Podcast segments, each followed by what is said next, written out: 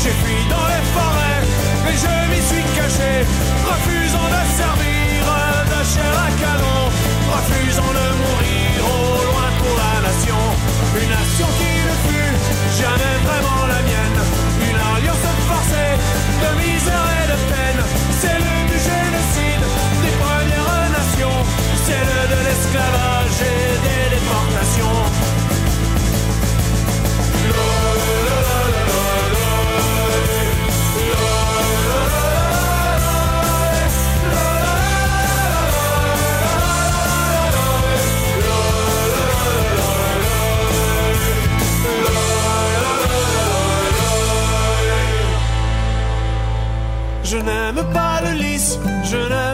croix. Une est pour les curés et l'autre est pour les rois. Si j'aime mon pays, la terre qui m'a vu naître, je ne veux pas de Dieu, je ne veux pas de Vous êtes bien sur euh, Cause Commune, la voie des possibles. Nous allons commencer notre émission Les mondes rêvés de Georges en présentant en fait euh, une conférence que j'avais faite euh, dans une fac, une fac de médecine, dans une ville de province.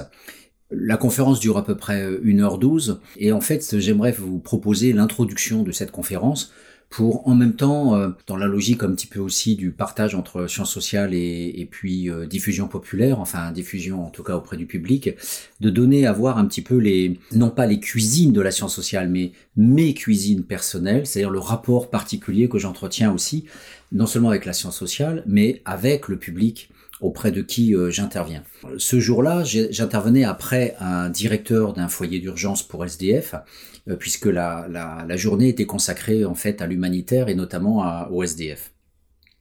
Et mon, mode de raisonnement euh, formel auprès du public était toujours centré sur le fait que j'ai besoin de positionner la science sociale, notamment auprès d'un public de médecins et de travailleurs sociaux qui, qui suivaient ce diplôme universitaire euh, euh, d'humanitaire, afin qu'ils puissent comprendre la place particulière de la science sociale, et notamment par rapport à la psychologie, puisque l'immensité des travailleurs sociaux euh, est formée à partir de la psychologie et notamment de la pathologie des SDF, mais aussi de l'idéologie du choix, l'idéologie de la liberté, l'idéologie de la responsabilité et l'idéologie de l'individu, comme s'il y avait des individus, des, ce qu'on appelle en fait des personnes. Voilà, il y a des personnes. Alors bien sûr, nous existons comme personnes, euh, à tous les sens du terme, et euh, nous avons effectivement euh, une marge de manœuvre et une certaine liberté, bien sûr.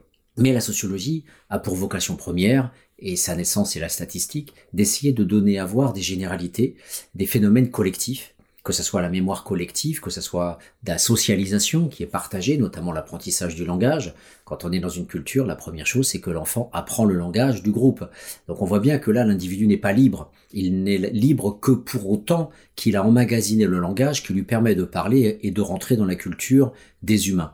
Donc cette dimension-là, toute simple et évidente, je la rappelle sans cesse, et notamment en utilisant aussi un langage euh, qui euh, à la fois euh, est totalement enroulé autour de concepts, et j'emploie toujours des concepts compliqués, mais je les explique tout le temps, et en même temps j'emploie un langage ordinaire qui est parfois très fleuri, notamment parce que c'est aussi mon origine populaire qui m'a permis de côtoyer un langage euh, simple avec beaucoup d'argot, avec euh, aussi le, fait de renoncer à des phrases euh, qui seraient des phrases écrites et d'avoir vraiment un parler oral avec des formes d'expression qui n'ont pas d'équivalent immédiat dans l'écriture, et en utilisant aussi des, des jeux de mots ou des phrases marrantes, comme par exemple quand quand je parlais de l'alcoolisation de, SDF à un moment donné, euh, euh, et que je dis bah, le mec était un trou, et là, bien sûr, euh, je, m'adosse au sens commun des, gens avec mon franc-parler, et bien sûr, le fait de susciter le rire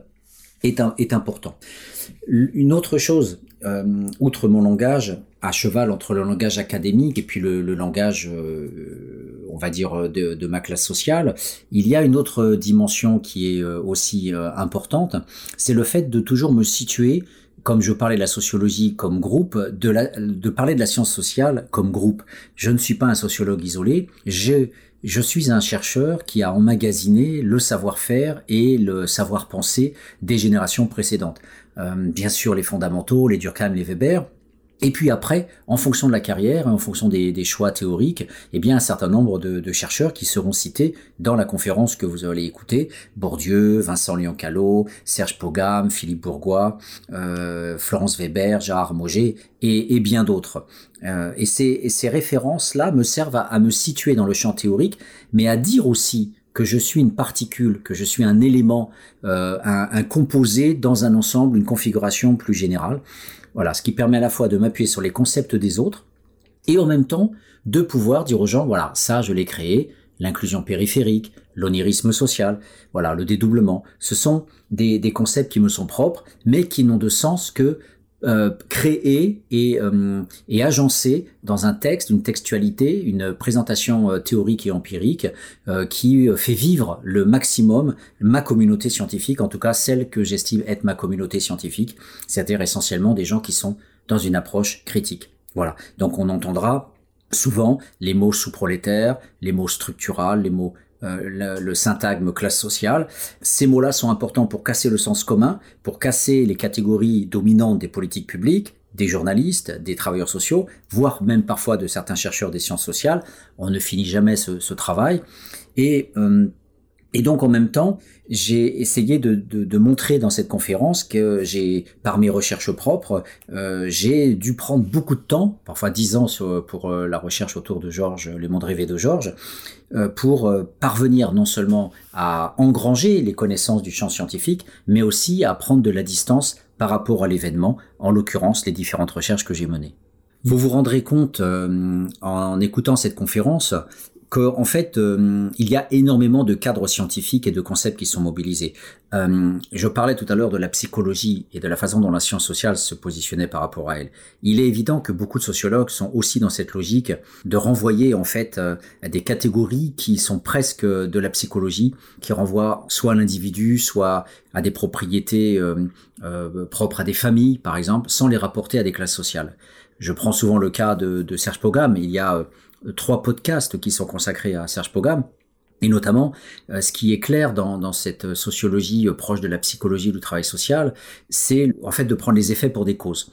Et, hum, et c'est typique, par exemple, du, du, rapport que Pogam et Clémenceau avaient, avaient sorti euh, sur la pauvreté, en parlant effectivement de, des, des familles, en ressortant tous les poncifs que l'on connaissait sur, sur les maltraitances familiales, sur l'alcool, bref, tout ce schéma hygiéniste des dames patronesses, qui depuis 150 ans envahit le discours sur la question sociale, et qui n'est que très très très faiblement explicatif des comportements des, des, SDF ou de la pauvreté du prolétariat ou du sous-prolétariat. Voilà, ces, dimensions-là. Et donc je, les, explique dans la conférence et j'essaye aussi de montrer un autre thème très important, comment, euh, tout bêtement, euh, une idée euh, complètement saugrenue a priori, mais qui est extrêmement importante, que plus on est pauvre et moins on a d'aide sociale. Voilà, des principes aussi simples que ça sont, développés et rappelés. Je rappellerai bien sûr toute la, violence des institutions, qui est un schéma classique que je présente dans mes différentes recherches, et j'essaye de montrer comment mes différentes recherches se parlent et communiquent, notamment les recherches sur l'armée ou le capital guerrier, qui concerne aussi les banlieues, qui sont croisées avec euh, les recherches sur l'urgence sociale. Et je, j'explique dans cette conférence comment euh, effectivement euh, casser un abribus, par exemple, peut relever d'une analyse sociologique qui renvoie aux classes sociales. J'essaye de, de, montrer comment le fait d'être un bandit ou le fait d'être dans une bande, le fait de, d'avoir des comportements de violence a priori gratuite, des agressions que l'on rencontre fréquemment dans, dans, les centres, tout cela peut euh, non pas renvoyer à des propriétés psychologiques, à des variables individuelles, mais sont tout à fait explicables euh, par rapport à des phénomènes collectifs. Voilà. Donc c'est c'est pas que je rejette l'individuation. La société est très largement individuée parce que le capital notamment est individué. Monétarisation, capital scolaire avec des diplômes. Euh, quand on fait un cursus, c'est souvent avec des notes individuelles et très rarement collectives. Donc, mais c'est pas le fait de remettre en cause une société des, individus fortement individués, c'est le fait de toujours euh, oublier que cet individu est lui-même produit socialement euh, et qu'il n'est pas comme ça en électron libre dans la société. Voilà. Donc j'insiste beaucoup sur l'homogénéité des groupes dont je parle, alors que le sens commun est souvent en train de dire que on est dans l'hétérogénéité, c'est le, le, lieu commun le plus répandu chez les travailleurs sociaux et même beaucoup de scientifiques avec lesquels je m'oppose euh, souvent et qui considèrent que euh, ce public est hétérogène alors qu'il est absolument homogène du point de vue des circulations entre prolétariat et sous-prolétariat. Voilà. Donc j'évoque en fait dans cette conférence, tout, je ventile les différents concepts que j'ai évoqué et je, et je termine avec des développements autour de la biographie de Georges. Donc pour ceux euh, qui écoutent cette émission Les mondes rêvés de Georges, eh bien ça sera l'occasion de pouvoir prendre toute la mesure de la complexité de la trajectoire de ce SDF qui fut aussi mon ami. Voilà, je vous laisse maintenant écouter cette conférence après une brève pause musicale.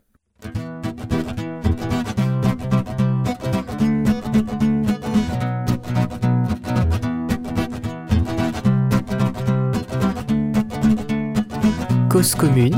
93.1 Je veux rire et lancer dans les salles de concert, chanter le poing levé et Je veux marcher librement et gueuler dans la rue quand je suis pas d'accord ou même quand j'ai trop bu. Je fais de mal à personne quand j'écris mort au con dans les chiottes du métro sur les murs d'une prison. Je fais du tort à qui? Quand j'embrasse ma gonzesse au milieu de la foule dans un bar débordant d'ivresse.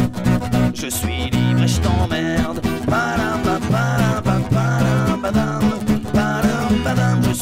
Libre et je t'emmerde.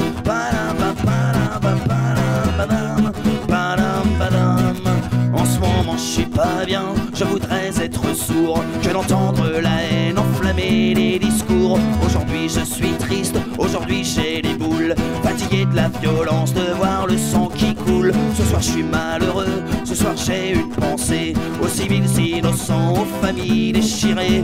Moi, je suis pas patriote. Je ne suis qu'un chanteur qui aligne les notes pour gueuler et condamner l'horreur. Je suis libre et je t'emmerde. Je suis libre et je t'emmerde.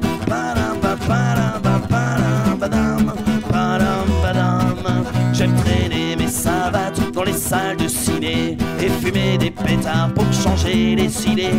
J'aime rigoler de tout, raconter des histoires sans tabou sur le bord d'un comptoir. J'ai pas besoin de Dieu et je maudis les maîtres qui salissent la mémoire à coups de mitraillette. Moi je suis né athée et si t'es pas content, j'en ai rien à caresser ma vie, ma vie de mécréant.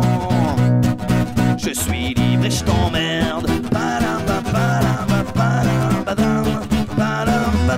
Suis libre et je t'emmerde.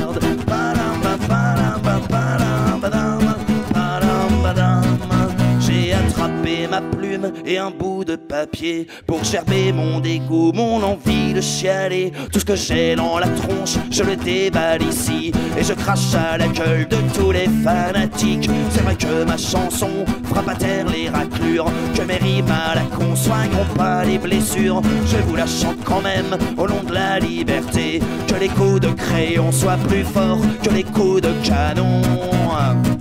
Je suis libre et je t'emmerde.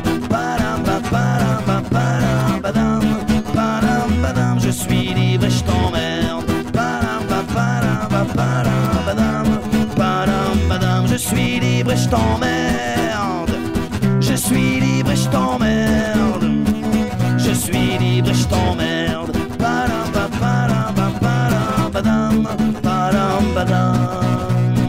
Je suis libre et je t'emmerde. Cause commune, des conférences comme si vous y étiez. Bonjour à tous.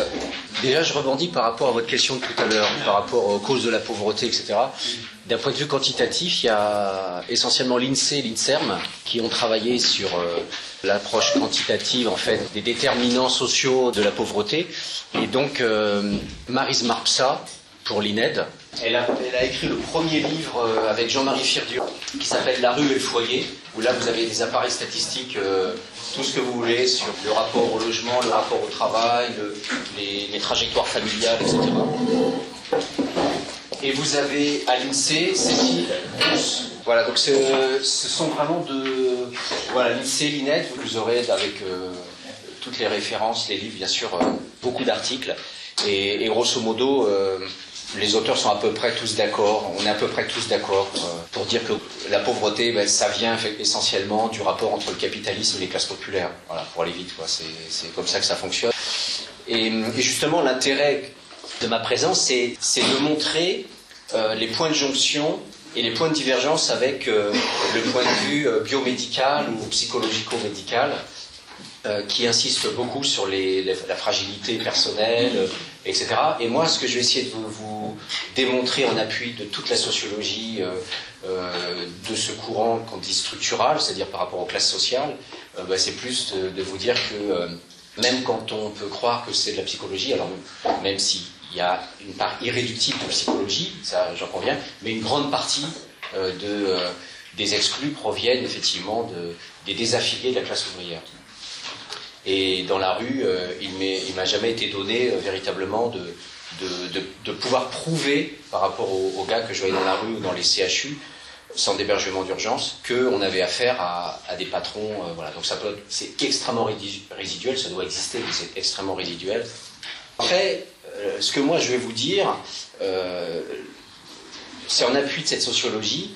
Et euh, en même temps, euh, j'aimerais prendre appui sur, euh, sur l'intervention précédente pour pas que ça fasse des sortes de, de, points de vue qui communiquent jamais, qui sont complètement séparés. Donc j'avais préparé mon, mon petit speech et, et à chaque fois je suis emporté par la logique situationnelle qui fait que c'est beaucoup plus intéressant de, de s'appuyer sur l'intervention précédente et que vous voyez comment on peut lire les mêmes choses derrière des mots différents et voir des choses vraiment très différentes aussi, malgré tout. Voilà.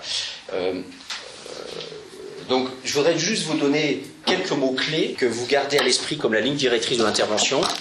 Euh, et puis, je vais rebondir sur, ce que disait le, docteur en essayant de caler mon propos dans une gymnastique que, je vais essayer de faire avec vous. euh, en, réaction immédiate, donc par rapport à ces mots-clés. Alors, les mots-clés, je voulais vous faire euh, sur cette intervention quelques mots-clés fondamentaux.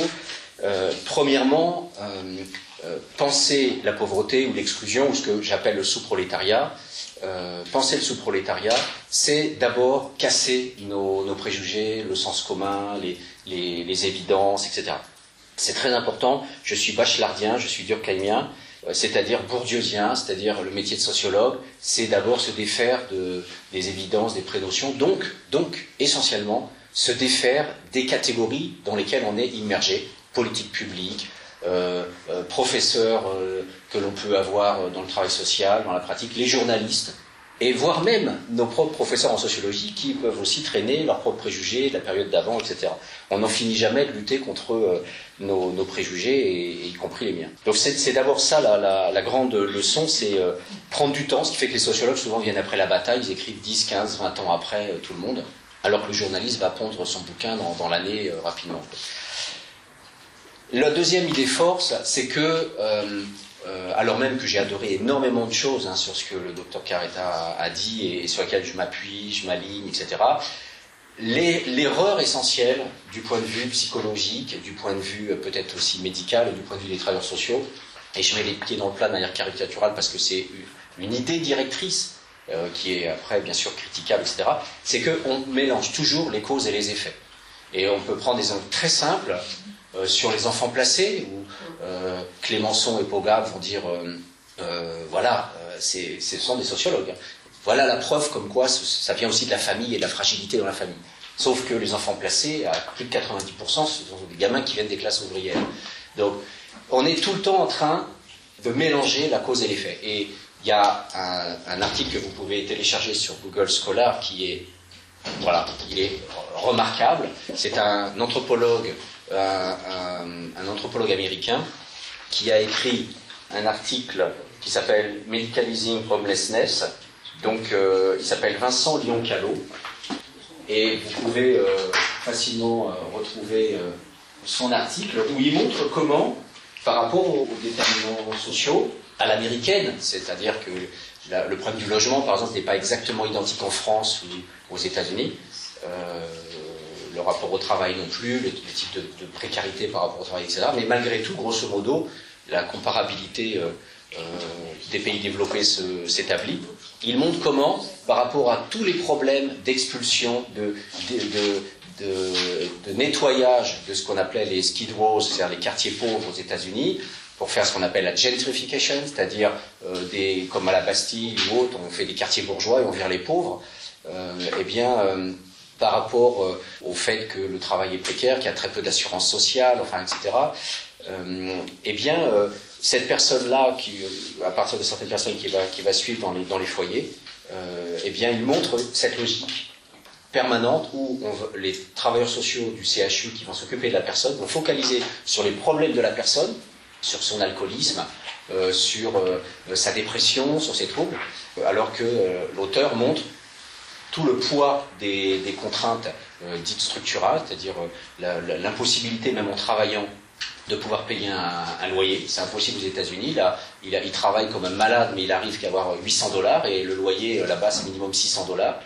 Donc, et donc, comme les travailleurs ne peuvent pas lui proposer concrètement de changer le capitalisme, eh l'essentiel du travail va se mobiliser sur son rapport à l'addiction.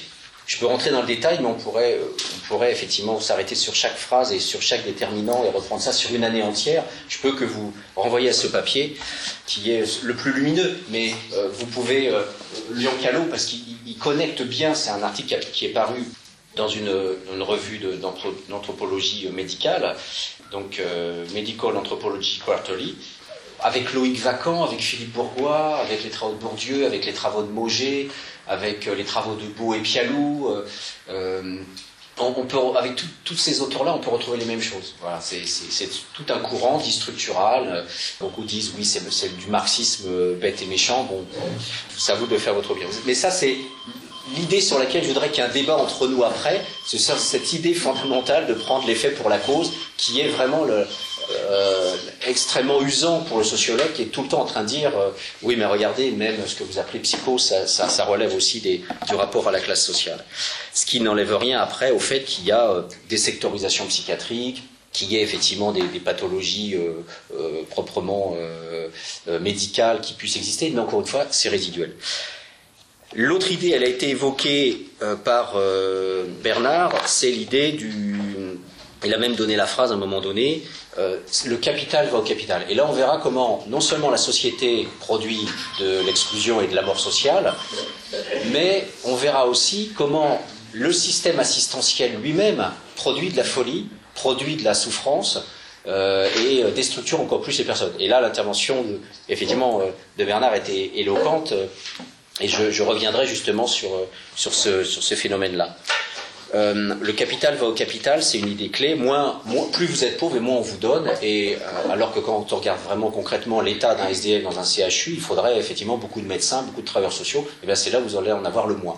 Donc là, vous avez un, papier, par exemple, dans, le cadre de l'INED, des travaux de l'INED, dans la rue et le foyer, il y a un papier de, Charles Soulier qui montre bien effectivement comment, en fonction des CHU, des CHRS et puis des, maisons relais, euh, plus on va vers le droit commun et plus vous avez de travailleurs sociaux. Ce qui est une absurdité totale mais là encore, pas en, formellement, mais du point de vue du système, c'est extrêmement logique euh, pour toutes sortes de, raisons sur lesquelles on, reviendra.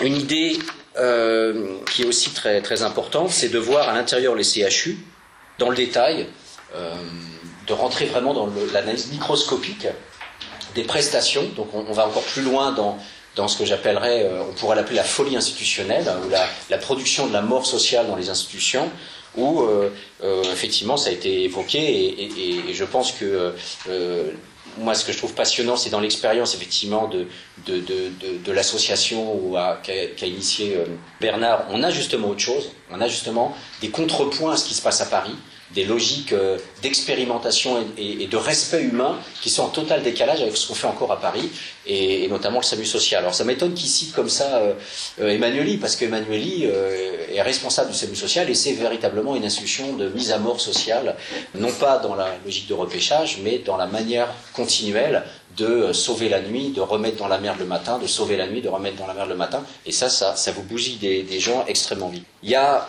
une autre idée clé, donc euh, après, cette euh, idée d'une institution folle, enfin notre société produit des institutions monstrueuses, euh, l'autre idée aussi qui apparaît dans, plusieurs analyses de, Bernard, c'est la, peur des travailleurs sociaux et le décalage qu'il y a alors là, ça, renvoie à une, sociologie qui suppose la longue durée la sociologie des classes sociales par rapport à, ce que euh, certains appellent le capital physique. Thomas Sauvadet a écrit un livre qui appelle, le titre c'est Le capital guerrier, et où, euh, grâce au fait que j'ai travaillé sur les forces de maintien de l'ordre dans ma thèse, et puis j'ai travaillé sur la pauvreté après, ça m'a permis finalement de me rendre compte du fait que euh, là aussi, l'idée capitale à penser dans les sociétés modernes, c'est que tendanciellement les classes moyennes ne savent plus se battre, à commencer même par les dominants, qui auparavant savaient se battre, et euh, alors que les sous-prolétaires ne cessent de monter en,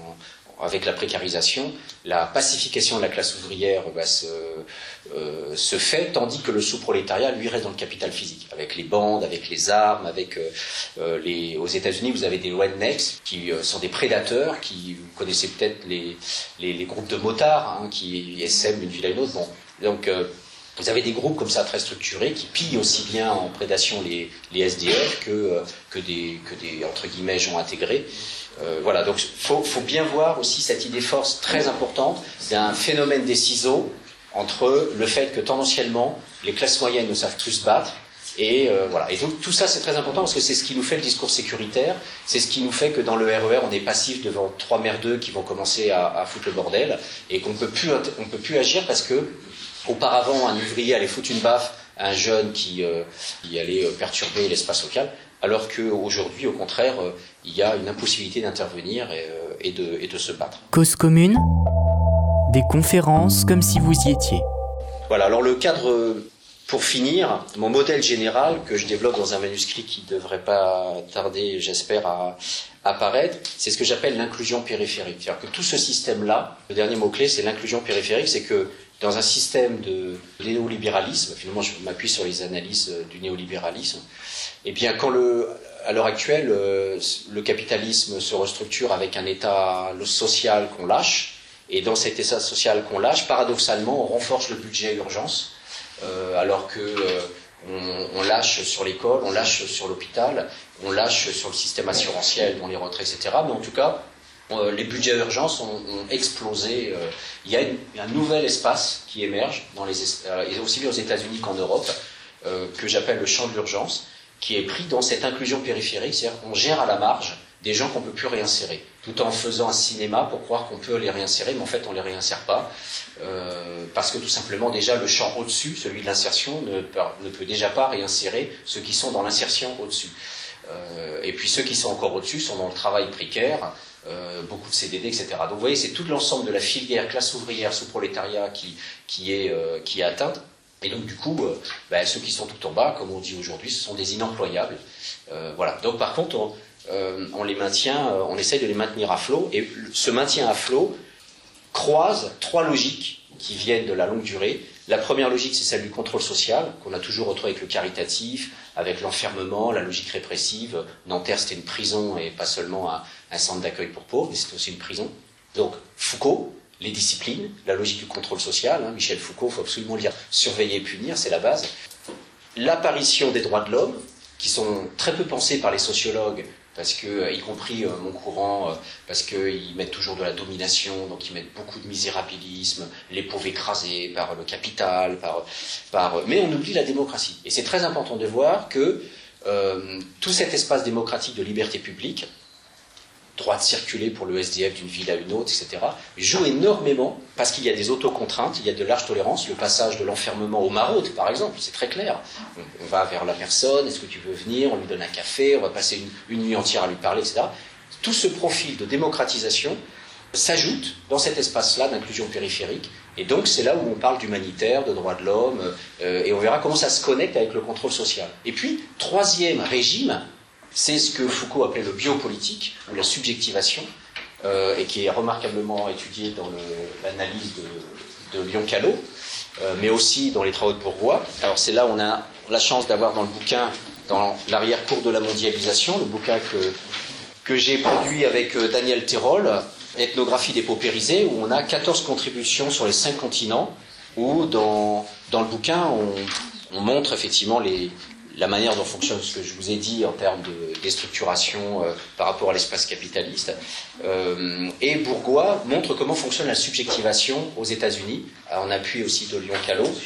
Euh, et on reviendra sur cette notion qui croise aussi, qui vient aussi des droits de l'homme, c'est-à-dire, et, Bernard était à fond dans la subjectivation, à fond. C'est-à-dire qu'on a vraiment là le, biopolitique, c'est-à-dire respecter la personne, attendre euh, soit prête pour avoir euh, euh, une prise en charge.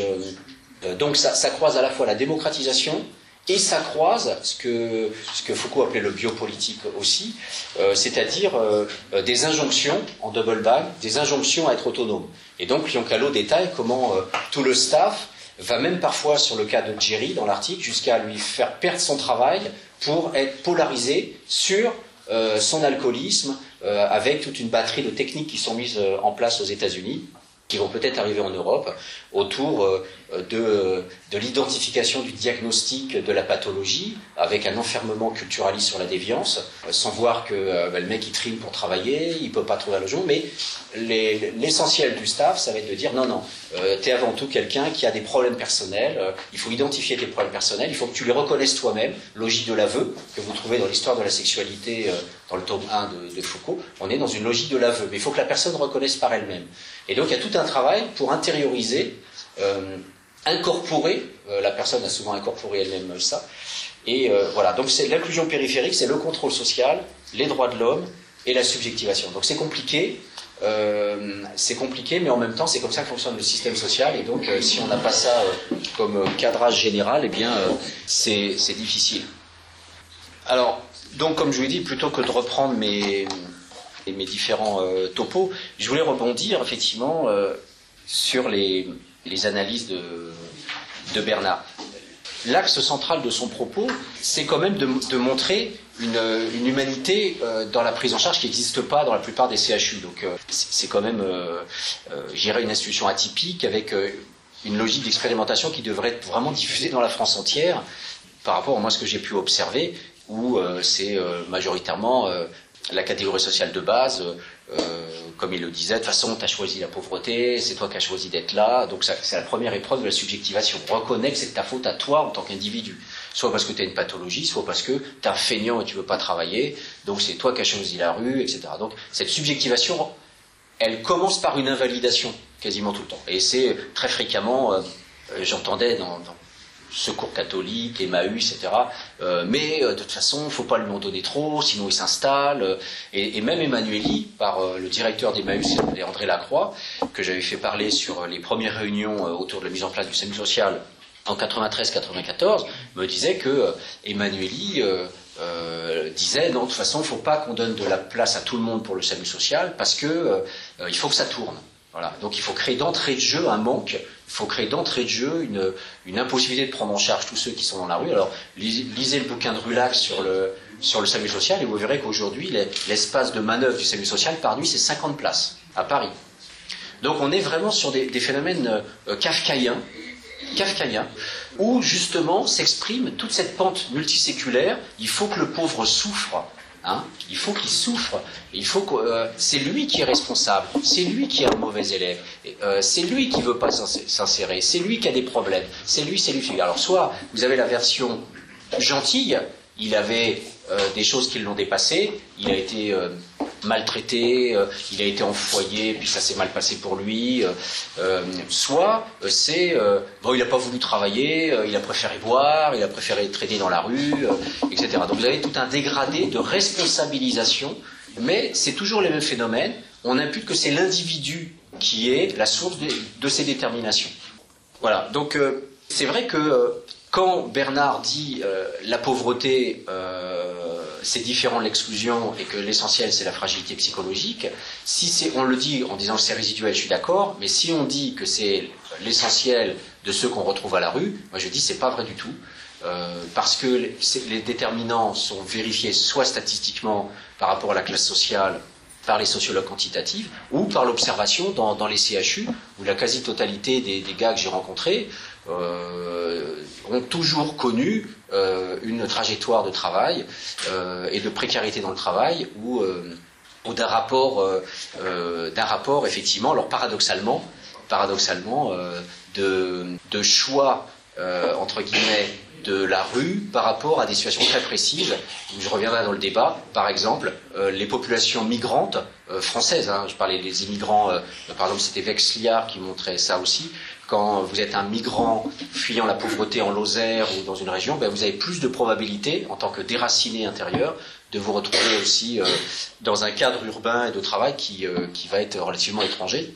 Et c'est le cas du SDF que j'ai suivi pendant dix ans, où arrivant sur Paris, eh bien, euh, il, a, rencontré la grande chaîne fordienne, le travail à la chaîne, etc. En tant que P2, il était pourtant ouvrier qualifié. Et euh, il a, avec mai 68, du coup, ça a été une opportunité pour pas revenir euh, dans l'agro d'usine. Et il est devenu BIFA. Donc le BIFA, c'est la débrouille, c'est la professionnalisation dans une, vie alternative de récupération dans la rue. Ils n'étaient pas tentés à la préfecture, etc. Donc c'est tout un monde de ce que j'appelle entre guillemets le prolétariat libre hors de, l'usine. Donc ça, entre guillemets, on peut dire, il a choisi la rue. Et il y en a effectivement, quand on les étudie, qui refusent l'exploitation capitaliste. Ils n'en veulent pas. Ils ne veulent pas travailler dans les chaînes. Et les, premiers à le dire, c'est les jeunes de banlieue qui préfèrent le trafic de shit et qui le disent massivement. Mais nous, on ne travaillera jamais comme nos pères qui étaient esclaves, comme OS, dans les usines euh, Renault, euh, etc. Euh, donc il faut bien avoir présent à l'esprit ce rapport des classes sociales, soit dans la désaffiliation, genre on ferme Moulinex, il y en a 5000 qui disparaissent, et là, vous avez euh, Noël Burgi, la machine à exclure, qui montre bien que par rapport à, quelqu'un qui a vécu 30 ans dans la même usine, voilà, licenciement, la personne ne sait pas rebondir, elle produit des cancers, elle produit de la dépression, elle produit euh, de la somatisation et euh, des suicides. et une partie peut se retrouver effectivement à la rue dans certains contextes. Je, crois que tu as parfaitement raison, mais je crois que c'est parce qu'on euh, a un peu tendance à penser que les exclus, c'est tous les mêmes. et c'est un peu le défaut de, de la qu'il y a une partie des exclus très particuliers. C'est-à-dire ces gens qui euh, avaient ou, acquis ou aggravé une structure euh, psychologique difficile. Mais à côté de ça, on a et ils ne posent pas les mêmes problèmes des gens qui, pour des raisons parfois culturelles, idéologiques, rejettent euh, le, capitalisme, la société, etc. Ces gens ne sont pas plus faciles à prendre, mais ils n'ont pas les mêmes problèmes. Ils ne vont pas se laisser dégrader autant, sauf quand ils rentrent dans la drogue, mais on ne rentre pas dans la drogue toujours. Enfin, enfin sans avoir aussi des problèmes. Euh, on devient on ne devient pas, euh, parce qu'on a fumé du shit, on ne va pas devenir toxicomane. c'est pas vrai, c'est pas la même chose. Hein. Donc c'est quand même des gens qui ont des, des problèmes de structure différentes. Mais il y a différentes façons d'arriver à l'exclusion. L'exclusion n'est pas une structure homogène, n'est pas composée de gens qui sont tous pareils. Et il y a des exclus, comme tu le dis, bien sûr, par l'argent. Bien sûr, ce qu'on a voulu faire passer comme message fondamental, notamment dans ce bouquin-là, parce que là, je parlais de trajectoire d'un SDF, mais là, on brosse vraiment un tableau euh, avec des ethnographes. Ils sont tous ethnographes. Ils ont tous été voir les gars dans la rue, au Japon, en Ukraine, au Brésil, euh, etc.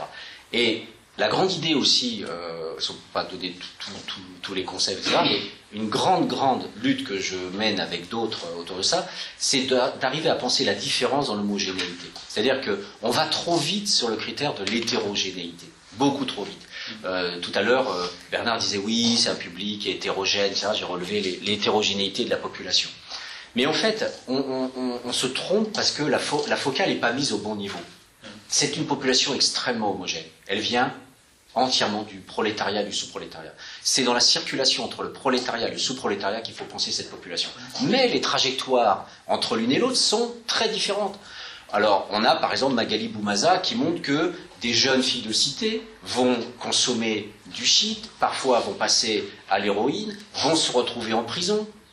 Euh, donc, à un moment donné, on va les appeler toxicomanes, à un moment donné, on va les appeler prisonnières, à un moment donné, on va les appeler jeunes des cités, un moment donné, on va les appeler SDF, parce que les catégories d'action publique créent faussement de l'hétérogénéité. Ce sont les catégories d'action publique qui créent l'idéologie de l'hétérogénéité. Mais en fait, ce sont des populations qui ont des trajectoires différentes dans un espace social, un espace des possibles, comme dirait Bourdieu, euh, qui, est euh, extrêmement déterminant, extrêmement contraignant. Vous avez aujourd'hui 0% euh, d'ouvriers polytechniciens. la société a aussi des castes et de l'apartheid, et je ne vous parle pas de la Martinique où je vais aussi travailler régulièrement, où là carrément la, structure est socio-raciale comme en Afrique du Sud. Donc l'hétérogénéité, c'est pas de l'hétérogénéité, ce sont des variations de trajectoire avec souvent des changements d'étiquette de l'une à l'autre très facilement. Le jeune de cité, on a 80% de migrants dans les CHU à Paris. Alors, moi j'ai un copain qui bosse sur les migrants, il va les, travailler à travers l'étiquette migrant, et puis je lui dis, oui, mais ils sont en CHU, comment on les pense? On les pense SDF ou on les pense migrants? Moi je lui dis, la catégorie supérieure qui permet de créer l'homogénéité, c'est non pas le culturalisme du sous-prolétariat, mais penser les trajectoires en termes de circulation et de dynamique entre le prolétariat et le sous-prolétariat, ou les classes ouvrières, ou la classe ouvrière assurantielle et, et intégrée, et en dessous du salariat, ce que tout le monde en sociologie en pointillé appelle le sous-prolétariat. Tout le monde. Euh, ATD Carmonde à l'époque parlait de sous-prolétariat, euh, avec Jean Labens, euh, les bourdieusiens aussi, les Pogam dans l'introduction de l'exclusion dit aussi sous-prolétariat. C'est très simple. Ici, je ne veux pas rentrer dans les détails parce que dans le manuscrit, j'en ai pour 50 pages. Il, faudrait 50 pages pour, ah, pour montrer. Mais c'est très simple. Le prolétariat, c'est tout simplement la classe ouvrière intégrée dans, dans le salariat, alors que le sous-prolétariat, c'est l'ensemble de tous les groupes qui existent, qui sont en dessous d'une position de salarié intégré. C'est tout. À partir de là, on peut étudier toutes les trajectoires du jeune qui n'est pas encore entré dans le salariat et qui le refuse, de la prostituée qui est dans une logique euh, de domination euh, hors du travail, euh, alors même qu'on va lui demander de payer des impôts, mais en tous les cas qui, va être dans une logique à côté, dite déviante ou délinquante ou marginale, peu importe, moi j'aime pas ces étiquettes, mais en tous les cas, qui sera pas dans ce travail salarié et qui sera précaire, elle peut être tuée, elle peut être violée, elle peut perdre son boulot, on peut faire de l'abattage, etc., etc. Et puis elle est en dette, avec une prédation entre sous-prolétaires qu'on retrouve remarquablement et je suis d'accord avec Bernard là-dessus, le, sous-prolétariat est un espace de prédation. Et c'est pour ça que Marx les, détestait, parce que, euh, et il parlait même d'un légionnaire à un moment donné, et, c'est dans les analyses statistiques de trajectoire. Le sous-prolétariat, il peut refuser le travail et se retrouver trafiquant, les jeunes de cité qui veulent leur faire leur petit business et qui sont des petits patrons parce qu'ils vont en Hollande, ils conduisent des voitures, ils négocient, ce sont des gens très, voilà, comme un petit patron finalement. Mais hors, du, hors des cadres alors là, faut lire Outsider de Becker pour voir que c'est les dominants qui vous étiquettent et qu'il n'y a pas à dire lui il est délinquant. Non, c'est la manière dont par rapport aux normes établies, on va dire que lui n'est pas dans les normes, donc il est délinquant. Mais il n'y a pas de délinquant naturel. Donc lisez Outsider de Becker, c'est le meilleur oxygène possible pour, mettre à distance les étiquettes qu'on met sur les gens.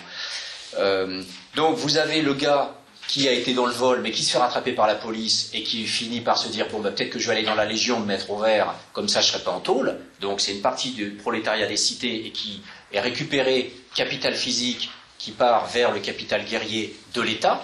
Et, et après, au bout de 40 ans, hop, on le jette comme une vieille chaussette. Et c'est ces mecs-là qui ont constitué les premières communautés Emmaüs dans les années 60, après les guerres coloniales. Parce que c'était un prolétariat d'État, un prolétariat physique, qui était jeté, euh, qui servait pour le. Voilà.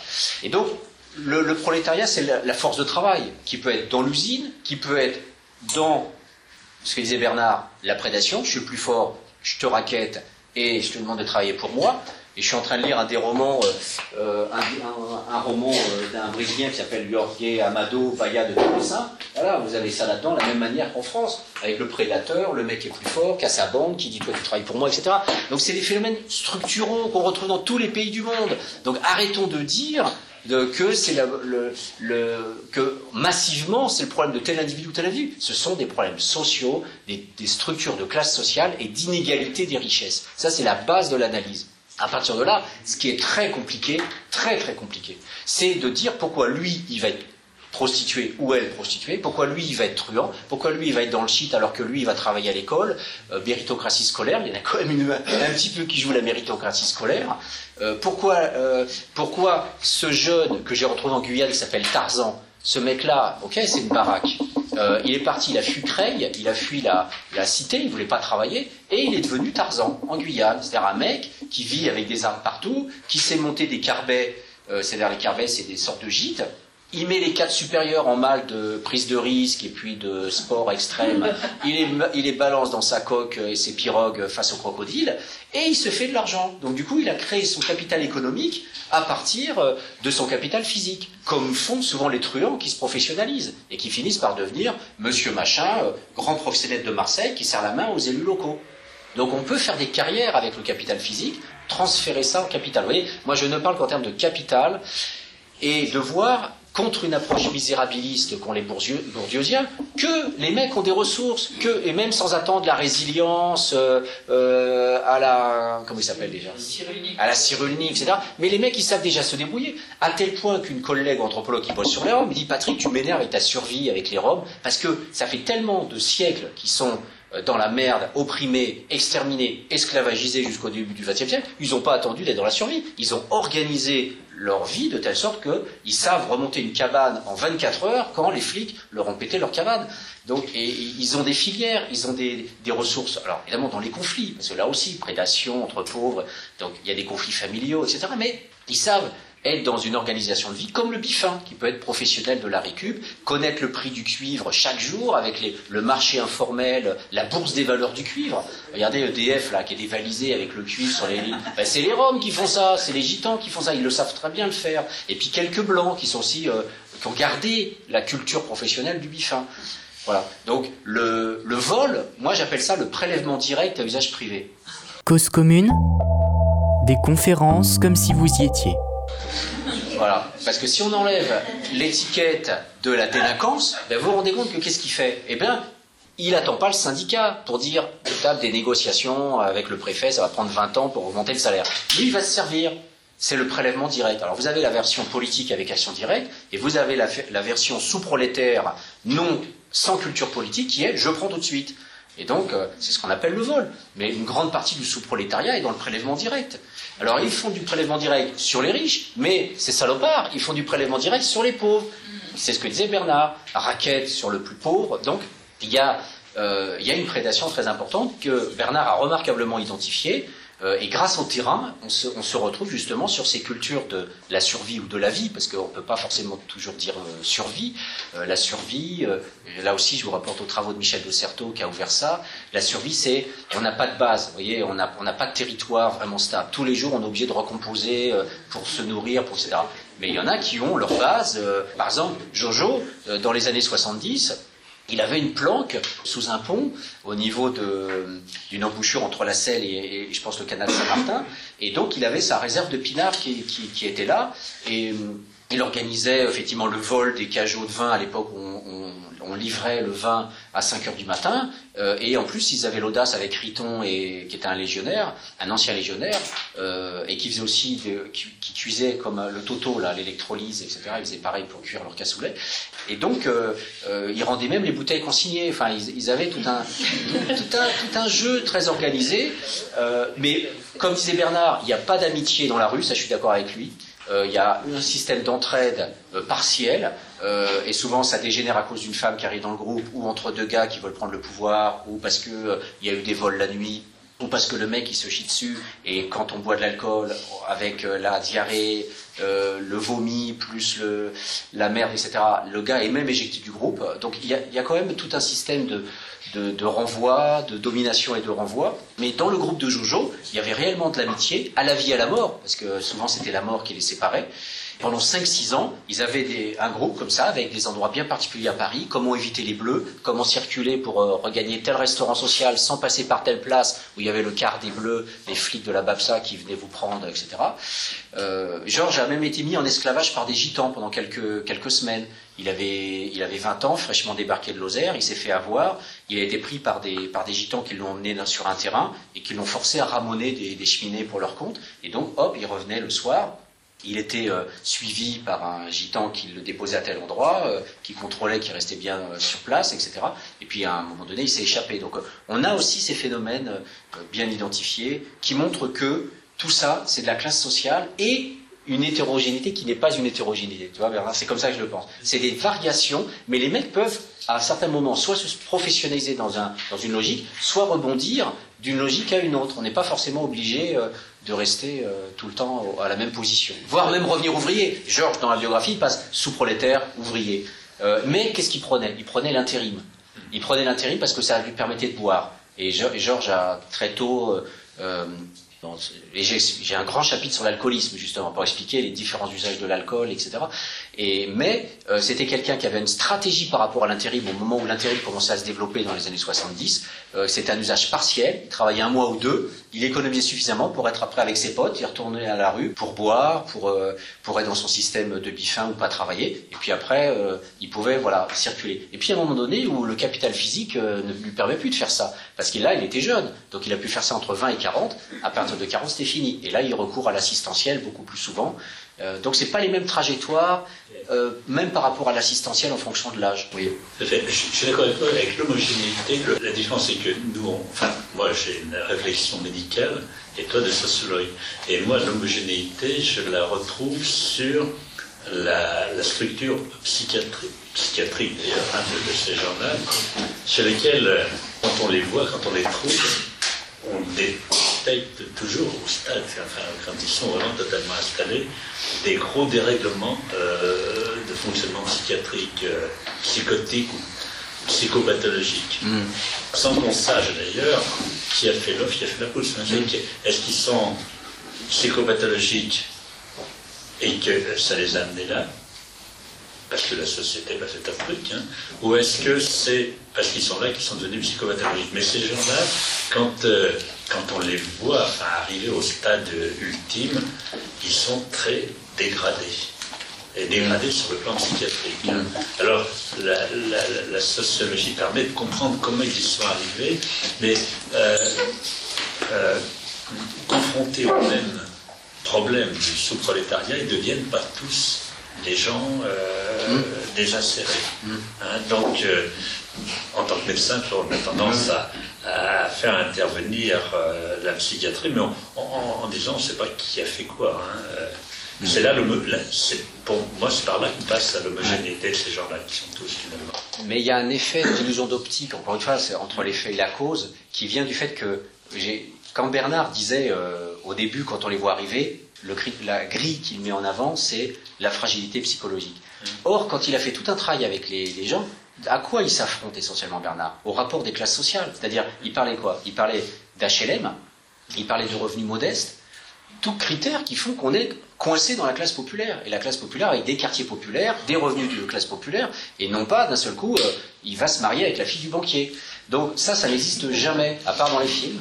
Et, donc, il voit comment les forces structurales viennent finalement bloquer l'insertion sur les rails du probable.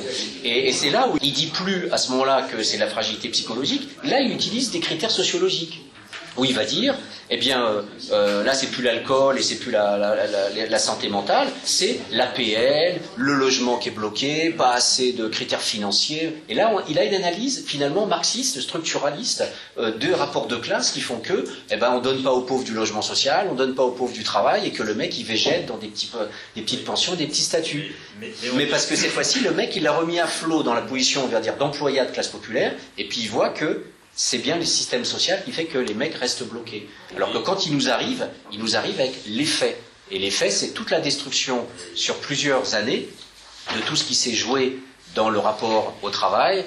Je prends le cas des femmes qui sont dans un précariat type euh, femme de ménage entre 6h et 8h du matin. Elle voit pas ses gosses le matin pour aller à, pour le petit déjeuner à l'école. Puis après, elle va être euh, libre. Puis elle va reprendre entre euh, 6h et 8h. C'est typiquement le genre de boulot qui rend fou. Parce qu'on ne voit pas nos gosses, on est dans un travail qui finalement prend 24 heures, c'est des petites périodes horaires, mais du coup avec le temps de transport et tout ça, on est totalement épuisé, au point qu'en Martinique, les transports étant très compliqués, ils vont même pas travailler, ils préfèrent rester, c'est deux heures de bouchon, les voitures coûtent super cher, etc. Et, donc c'est ce système aussi euh, où après, euh, et c'est là il y a beaucoup de travaux sur le rapport à l'alcool et les classes populaires, il y en a beaucoup des travaux qui ont été faits par rapport à ça, où à un moment donné, l'alcool, de toute façon, même dans toutes les sociétés du monde, vous voyez que tout peuple du monde, qui est dans l'anthropologie, tout peuple du monde produit sa bière. Il n'y a pas un peuple africain qui n'a pas sa bière, mais en, en, Amérique latine ils font de la bière, etc. Alors après, il y a la religion qui limite. La religion limite. Mais il n'empêche euh, que, euh, d'ailleurs même avec la religion, je connais des, musulmans qui, même boivent de l'alcool en cachette, et, donc on peut jouer aussi avec la religion. Mais néanmoins, ce rapport entre classe populaire, difficulté de la vie sociale et l'alcool, c'est commun. Après, effectivement, il y a un moment donné où, par exemple, la famille de Georges, quand on va dire, oui, euh, alors comment t'expliques que Georges soit devenu SDF alors que les autres sont restés ouvriers? Hein, comment t'expliques ça? Pourquoi lui et pas les autres? C'est bien qu'il avait des problèmes euh, personnels, mais dans la famille et, la, classe sociale plus large, parce que j'ai vu la famille de Georges, j'ai vu les copains de Georges en Lozère, ce sont tous des trous. Ce sont tous des trous. Quand, j'ai vu Lulu euh, en Cévennes dernièrement, mais on était complètement biturés à la fin du repas, parce que c'est un apéritif qui n'en finit pas. À table, on a écusé je sais pas combien de bouteilles, et après c'est euh, à nouveau avec euh, l'eau de vie, et puis t'en reprendras un petit coup. À 5 heures, on est sorti de table, mais on marchait à, à quatre pattes. Et ça, c'était c'était son milieu de vie, et, ils fonctionnaient tous comme ça localement. Euh, le frère de le frère de, Georges, il, Georges, il dit, parce que Georges se prend pour un expert alcoolique, je reviendrai sur la subculture de la rue, mais euh, ce qui lui permet de tenir, euh, Bernard a évoqué effectivement un cas très intéressant euh, d'onérisme social. Le sous-prolétariat aussi se donne des identités de substitution. Et là, c'est très important de voir la différence entre la pathologisation mentale, il est malade parce qu'il invente des trucs, il est dans le délire, euh, psychotique et tout. Mais en fait, les mecs, pour tenir, ils inventent des histoires. Et donc, euh, j'ai tout un chapitre que j'appelle l'onérisme social et les identités substitutives. Il y a deux chercheurs américains qui ont que j'ai découvert après, et là c'est un bonheur parce qu'on dit, ah bah tiens, eux ils ont pensé la même chose aux États-Unis, qui s'appelle Snow et Anderson, euh, qui euh, dans euh, Don on their luck, euh, ceux qui ont perdu leur chance, en fait, euh, ils décrivent très bien ce, ce, ces mécanismes d'identité fictive. Et, là, Bernard parlait des jeunes qui se prennent pour artistes dans la rue. Et, ce sont ces identités fictives aussi qui sont très très importantes. Et Georges donc se prend pour expert alcoolique. Et en partie, je pense qu'il a raison, parce qu'il serait un excellent père relais auprès des, gars, dont il en a, j'ai suivi, hein, il en a sauvé quelques-uns dans la rue, parce qu'il sait aussi comment s'y prendre. Mais il y a aussi une grosse part de et d'histoire qui vient des médecins, parce que c'est suite à ces cures, etc., qu'il est rentré dans le dispositif médical avec la certitude que l'alcool la, vient d'une maladie. Lui, il est antisociologue au possible. Genre, lui il dit, moi de toute façon, j'étais un malade alcoolique. C'est ça, euh, et cette maladie, elle m'a toujours suivi dans ma vie. Ça. Il externalise sur la maladie alcoolique et il voit pas toute la vie sociale prolo avec l'alcool euh, dans le milieu ouvrier la Lozère euh, et, et, et, son frère. Et alors, Georges, en tant qu'expert alcoolique, il regarde son frère, il dit, ah là, je m'inquiète parce que vraiment, il est beaucoup dans l'alcool. Lui qui a été défaussé à l'alcool une grande partie de sa Mais maintenant, il est abstinent alcoolique. C'est sa catégorie à lui. Et euh, il est abstinent alcoolique. Et, son frère, quand on le voit, il est physiquement autant défoncé que lui. Il a les mêmes traits, euh, le visage super marqué, euh, euh, et sa femme boit pareil. Et, quand on va en Lozère, parce que j'étais une fois en vacances dans la maison secondaire de, son frère, eh bien le paysan qui nous accueillait était un trou, et quand on était en train de boire, la bouteille qu'on apportait de Ricard, elle descendait dans l'après-midi. Une bouteille de Ricard en une journée.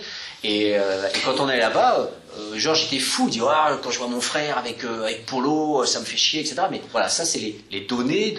Et toute la question, c'est que quand vous lisez les travaux de Florence Weber, euh, le travail à côté, où elle montre bien dans son livre Le travail à côté, qui est un très grand livre d'anthropologie sur la classe ouvrière, que toute la question, et là on retombe sur la complexité, c'est à quel moment on est dans la démesure contrôlée de la classe ouvrière qui est torchée, et à quel moment on est dans la démesure non contrôlée. Et qui fait qu'à un moment donné, on passe complètement l'ivrogne du, pilier de bar, ou voire on, euh, on, perd les pédales, on est jeté par la femme, euh, l'autre ne sera pas jeté par sa femme, etc. Ce que l'AE appelle le grand célibataire, celui qui s'est fait virer par sa femme, et on, peut finir à la rue. Voilà. Donc c'est ça qui est compliqué après, de, de suivre en, en, longitudinal des familles, en voyant les frères, les sœurs, le père, euh, les copains, et comment toutes ces configurations-là fonctionnent euh, temps, enfin période significative par période significative. C'est ça qui est compliqué en fait. Parce que les mecs, moi j'ai mis 10 ans avant de faire la biographie de Georges. Et Bourgois, euh, avec ses homeless addicts, euh, a mis 15 ans pour arriver à avoir des données.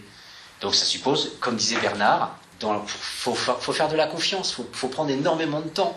Parce que sinon les mecs, un, ils parlent pas, deux, ils t'instrumentalisent, parce qu'ils préfèrent te taper du fric ou des clopes, etc. Et puis trois, ils t'inventent des histoires. Et Georges, pendant deux, trois ans, il m'a raconté que des histoires. Il a fallu, euh, à un moment donné, péter ça, mais en prenant le temps. Jamais invalider Georges, disant, mais arrête, tu me fais chier avec tes histoires, etc. Ça, maintenant, je lui dis, au bout de dix ans, parce qu'on est venu potes. Mais au début, on peut pas le dire. Mais je lui dis pas en tant qu'expert alcoolique. Je lui dirais pas, mais Georges, tu sais, tu t'es construit ton identité. Non, il y a des, parce qu'il est fragile, malgré tout, donc il faut faire attention. Voilà, donc c'est là-dedans où finalement entre la boisson, les, les, filières sociales de l'exclusion, euh, euh, que finalement on arrive à, à se rendre compte que les, les, gars qui sont à la rue peuvent avoir des étiquettes très différentes, mais euh, fondamentalement l'œil, enfin l'œil en tous les cas qu'on peut avoir sociologiquement, qui n'est qu'un œil sociologique, parce que je fulmine contre des collègues qui, euh, comme Pogam, qui vont nous balancer du fragile, de l'assisté, du marginal, en reprenant des catégories euh, des politiques publiques ou d'un courant du travail social. Et, donc, ils se contentent de dire que le pauvre n'existe pas, il n'y a pas de classe sociale, mais que le pauvre, c'est seulement celui qui, à un moment donné, est nommé, donc c'est très simélien et becquérien, c'est seulement celui qui est nommé par le pouvoir comme étant un pauvre, un marginal, un fragile, un SDF, etc. etc. Mais non, c'est pas que ça. Les classes sociales, elles existent statistiquement par la distribution du capital. Voilà, ça c'est très clair et on peut le prouver extrêmement facilement. Excusez-moi, j'ai pas compris la réponse que vous avez faite à votre ami finalement. Quand je, vous, vous avez dit tout à l'heure qu'il y avait des exclus, comment ça se fait que Jojo euh, était SDF, entre guillemets, et que les autres ne l'étaient pas? Pas son, pas son frère pas son frère, par exemple, ou, le, paysans, ou les autres. Oui. Alors, le rapport à l'alcool tendait à montrer des, des, des, pratiques relativement homogènes en termes culturels et que, par exemple, son frère a toujours, euh, a toujours euh, voyagé entre le prolétariat d'intérim et, euh, et, le prolétariat. Il n'est pas tombé. Donc, a priori, on est toujours sur l'impossibilité de comprendre Georges.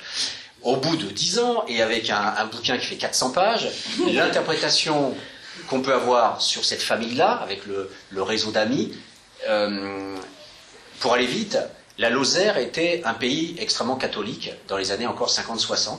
Et euh, le malheur de cette famille, c'est qu'il y avait une mère qui était très catho et un père qui était sympathisant communiste. Et ils ont eu, euh, ils ont eu cinq enfants.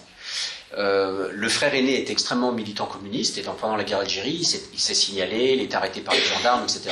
Donc l'espace des chances locales de trouver un boulot était euh, très resserré parce que le, travail était, il y avait très peu de boulot et le boulot était donné par réseau social quand on était catho. Et si on n'était pas dans le réseau catho, on n'avait pas de boulot. Donc il y a eu à un moment donné, par des séries compliquées sur lesquelles je passe, mais une des sœurs est montée sur Paris avec un mec qui faisait son service militaire euh, en Lozère, et à un moment donné, il y a toute la fratrie qui est montée sur Paris. Et après, quand on suit les différentes trajectoires, il a fallu que j'étudie à la loupe mai 68 parce que pendant mai 68, Georges, qui était avec son frère, parce que ses deux parents sont morts, là aussi on retrouve les enfants placés, euh, le fait que les parents euh, ne sont plus là, déracinés du territoire, il y, a, des variables quand même qui montrent la fragilité dans la classe ouvrière. Après, il faut voir les, vulnérabilités dans la classe ouvrière. Donc vulnérable parce qu'il quitte son territoire et ses, et ses, bases amicales, de toute façon, euh, elles n'étaient pas tellement pertinentes puisqu'il n'avait pas les bons le bon capital social, puisque le cateau euh, local fermait l'emploi. Euh, il part à Paris, il se retrouve dans la grande entreprise, et quand mai 68 arrive, il supporte pas la grande entreprise. Déjà, il a perdu l'audition d'une oreille, parce qu'avec les presses hydrauliques, euh, il rentre, enfin, c'est Élise ou la vraie vie, hein, c'est Élise ou la vraie vie, c'est Robert Linard, c'est l'établi, c'est le capitalisme dans toute son horreur, c'est le Fordisme dans toute son horreur. Donc euh, lui, le prolo qui était euh, déjà dans des tactiques de sous-prolétariat, parce que quand le, père est mort, il, allait pêcher des truites, euh, tout ça. Eh bien, mai 68, ça n'a pas du tout été pour lui le rêve d'être avec la CGT et d'être dans le prolétariat pour détruire l'usine et fermer l'usine aux étudiants.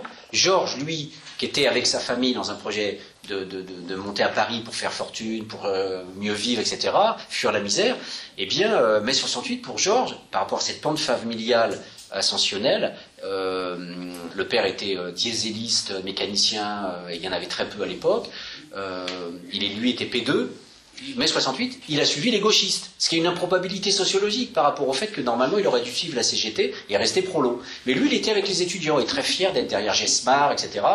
Euh, là aussi, beaucoup d'odirisme, il leur rajoute des couches hein, sur son histoire de mai 68. Et donc, il hésite à un moment donné structurellement entre rester avec le PC local, où il est, avec la section locale, et puis avec les gauchistes. Et comme mai 68, c'est une fragilisation accentuée, parce qu'il y a grève, il n'y a plus de pognon, on oublie qu'il y a une partie de la classe ouvrière qui crevait de faim, euh, il allait avec le PC dans le monde paysan, avec les, paysans qu'il connaissait, etc., pour récupérer de la bouffe et revenir pour manger. Il perd son FJT, il perd son FJT parce qu'il peut plus le payer. Donc avec son frère, il se retrouve à dormir section locale, un peu, et il découvre pour la première fois Nicolas Flamel, qui à l'époque était un CHU de 500 places à Paris. L'autre dimension importante dans la trajectoire, c'est que les parents ayant disparu, le frère remplaçait le père. Et son frère, euh, qui a deux ans de plus que lui, euh, pendant mai 68, il est encore un peu avec lui, mais à un moment donné, il rencontre une nana. Et donc, à un moment donné, Georges se retrouve tout seul. Et quand on accumule toutes ces propriétés, euh, mai 68 comme étant une situation à part, où on peut être dans le fantasme d'une vie autre, les bourgeois ont été dans les communautés, et ben on oublie que les prolos aussi ont refusé la reprise, comme disait la CGT. Euh, il y a un très beau film qui a été fait, qui s'appelle La reprise, qui dure 4 heures, je vous invite à le télécharger. C'est un film fantastique. On voit une partie du prolétariat qui dit merde, non, je retournerai pas. On voit même une femme qui donne un coup de parapluie sur la tête de tapis, qui euh, dirigeait les usines Vendère à l'époque. Et il y a des femmes qui disent mais non, les filles ne rentrez pas dans l'usine, parce que à l'époque c'était maladie professionnelle, cancer au bout de 6 mois, euh, les mains dans le goudron, etc. Et le capital a toujours été très fin. On emploie des migrants, des femmes, puis des jeunes, tout ce qui n'est pas syndicalisé. Donc voilà. Donc du coup, euh, refus du travail, Georges rentre là-dedans, refus du travail, et c'est là où il rencontre Riton, où, là aussi, c'est pas un hasard, il rencontre Riton sur le canal Saint-Martin, parce que ça lui fait penser à Salozère, puisque Georges, il pêchait, il allait dans la rivière avec son frère, et, donc il y a un ce que Bourdieu appelle un transfert analogique de Chem, où, dans Paris, il va aimer ce qui ressemble le plus à Salozère. Donc il va être sur canal Saint-Martin avec Riton, avec euh, Fanfan la Tulipe, euh, Riton, avec euh, Dédé la enfin tout le monde de la BIF. Et c'est là où il va être socialisé à la BIF, il va progressivement euh, être... euh, et c'est là où on retrouve Becker avec l'objectif de la carrière, il commence sa carrière. Et comme il est aussi P2, il va faire des sauts en fonction de, du rapport à l'alcool, en fonction de, de, des moments où il est, parce qu'il va aussi à Tours. Et tout ça, c'est retrouvé par séquences, un peu comme des, des lamelles de biologistes. hein. Il faut retrouver les séquences et de voir à chaque fois, en fonction des situations, ce qui est opportun, pas opportun, etc. Donc, du coup, ce qui fait la différence, pour finir la synthèse, entre son frère et Georges, c'est que le frère aîné de 15 ans plus vieux était déjà intégré professionnellement comme prolo, mécanicien quand le père est mort, mais Georges était le plus jeune de la fratrie, donc il a perdu mère 8, père à 16 ans. Son frère est petit, enfin le intermédiaire prend le relais, mais en mai 68, encore une fois, on quitte le prolétariat dans lequel il aurait dû rester s'il n'avait pas mai 68, il était chez Citroën, donc là aussi, effet de situation, et il perd en plus son frère qui était la base d'appui qui lui restait, qui lui va vivre sa vie de son côté. Et là, il se retrouve seul à Paris, déraciné, hors de l'usine, avec le rêve du prolétaire libre, et tout ça fait qu'il y a une opportunité très forte de croiser Riton à un moment donné et de boire la bouteille avec lui. Mais tout ça suppose une microsociologie euh, qui, qui, qui, en même temps s'arrime à la macrosociologie des rapports de classe. Cause commune, Des conférences comme si vous y étiez. Et, et ce que je veux dire, c'est par rapport à la peur, et je finirai là-dessus, je préfère qu'on fasse un débat, euh, la- le rapport au capital physique, c'est très important. Euh, Qu'est-ce qui change dans le rapport des classes sociales? Euh, C'est que les dominants arrêtent avec le capital physique et investissent essentiellement le capital économique et culturel. Une date toute bête, 1872, la garde nationale bourgeoise disparaît. Depuis l'origine, depuis l'origine de l'humanité, les dominants ont toujours été des guerriers, toujours. Et les chevaliers, euh, qui sont devenus après les nobles avec leurs dentelles, à l'époque, ils écumaient les régions, ils disaient ça c'est à moi, et toi tu deviens mon esclave. Voilà. Donc c'est le capital physique guerrier, les conquêtes, les machins, bref, on installe un territoire politique et c'est le dominant qui prend les armes, en interdisant aux dominés de prendre les armes d'ailleurs. Et puis, euh, quand l'État se complexifie, etc., eh bien, on va déléguer, on va déléguer à un prolo, euh, finalement, via des campagnes, essentiellement une époque. Puis à partir de 1950, là, euh, c'est euh, la classe ouvrière qui devient plus importante que la classe paysanne. Mais jusqu'aux années 50, le vivier, c'était l'ouvrier agricole, le, pauvre des campagnes qui, qui, faisait son métier dans, l'armée. Donc le bourgeois ne sait plus se battre, le noble, il y a belle qui sait plus se battre, mais le bourgeois aussi disparaît, alors que pendant tout le 19e siècle, le bourgeois sait se battre. Il prend les armes, il y a une garde nationale, il a un fusil, il l'a chez lui, et dès qu'il y a des, troubles, comme on disait, euh, des attroupements, hop, il sort dans la rue et puis il va tirer sur le prolo. Euh, ça, ça disparaît à la fin du 19e et, et- et dans tout le 20e, et ça, ça va même toucher la classe ouvrière, puisque quand vous lisez Louis Houry, euh, qui s'appelle Les Prolos, vous voyez les bastons entre les CRS et les ouvriers dans les années 50, c'était quelque chose. Hein. et vous lisez Bernard Deleplace, qui était un flic, les mémoires de Deleplace, du côté des flics, vous verrez qu'avec les loulous de banlieue, que ce soit les Apaches du début du siècle ou les blousons noirs des années 50, les flics remontaient les manches et ils se bastonnaient avec les, jeunes.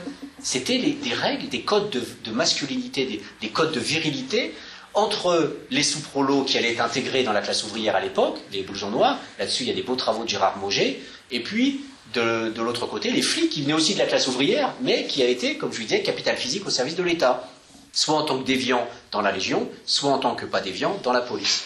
Et, vous, aviez, euh, vous aviez des bastons mémorables. Et qu'est-ce qui se passe en fait euh, avec la, dissolution de la classe ouvrière et la pacification de la classe ouvrière euh, C'est que la classe ouvrière va tendanciellement à l'école, elle renonce, elle se pacifie de plus en plus, et puis sa fraction sous-prolétaire, elle, se guerriarise de plus en plus. Donc, dans les cités, vous avez toute une frange de petits bourgeois ou de prolétaires qui savent plus se battre, qui ont peur comme tout, qui vont commencer à voter euh, FN.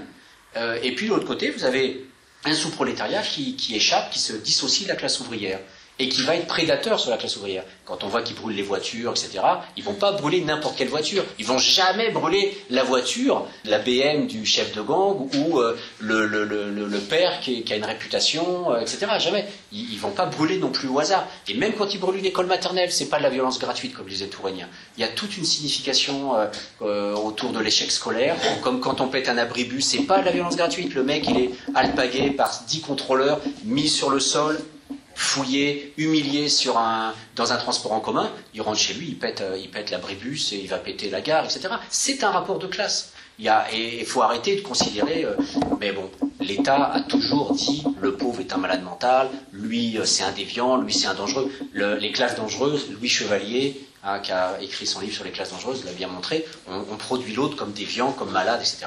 Là aussi c'est Baker, outsider, on le produit, on l'étiquette comme dangereux, incontrôlable, comme fou.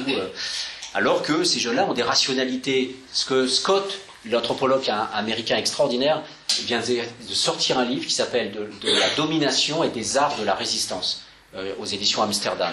Et il montre bien comment les dominés, y compris les, paysans vietnamiens qu'il a étudiés, disent toujours oui, oui, oui devant le, boss local et ils disent va te faire foutre derrière dans les coulisses. Et il suit pendant 10-15 ans, il suit les paysans dans des, dans des systèmes de dictature et il montre comment les, les dominés ont plein de, de manières de se récupérer identitairement, etc. Les jeunes font pareil. Chaque fois qu'ils pètent un abribus, ils font un bras d'honneur politique, mais dans l'espace de l'infrapolitique. Sauf qu'il faut avoir il faut avoir du décodage de cette dimension politique, infrapolitique. Si on n'a pas ce codage, en disant lui, il est dans la contestation politique, mais à sa manière, à la manière d'un sous-prolétaire. Si on ne voit pas ça, évidemment, on peut facilement normer, c'est un pauvre con, euh, regarde ça, euh, son père travaille et lui, qu'est-ce qu'il est capable de faire? Il, il, casse le service public, etc. Ça, c'est nos normes, nos jugements, etc. Mais lui, on l'a pas vu quand il s'est fait contrôler, qu'il s'est fait mettre à terre. On l'a pas vu quand dix fois par jour il est contrôlé par les flics, alors que les flics le connaissent très bien. Toute cette violence-là, il a fait payer à un moment donné. Vous voyez, c'est une logique de vengeance, euh, vengeance froide ou vengeance chaude, ça dépend des moments, mais à un moment donné, on est dans la politique. Et le mec, il se trompe pas de cible. Et quand ils vont effectivement euh, attaquer quelqu'un dans la rue, ça va pas, ça va pas être fort. Alors il y en a qui vont peut-être attaquer n'importe qui, mais encore une fois, il y a le résiduel et il y a le majoritaire. Donc n'oublions pas que il y a un phénomène décision entre le capital physique, le capital culturel et économique de l'autre côté, et que c'est ce qui fait que nous, classe moyenne, on a peur, c'est ce qui fait qu'on ne sait plus réagir avec les jeunes, et qui fait, et c'est ce qui fait que euh, euh, une des solutions que, que je propose euh, euh aussi par rapport à, à, ce phénomène de, de disjonction, euh, ben c'est peut-être effectivement de donner à certains le pouvoir de mettre une barre de temps en temps à des jeunes. Et j'ai vu ça à Mantes-la-Jolie, au Val-Fouré, quand je voyais les grands frères qui foutaient des méga baffes aux petits merdeux qui venaient euh, euh, perturber euh, le marché où, où, on faisait un théâtre informellement et puis ils, balançaient alors que c'était des copains de la, de la classe ils, ah, ils, balançaient des tomates et ça.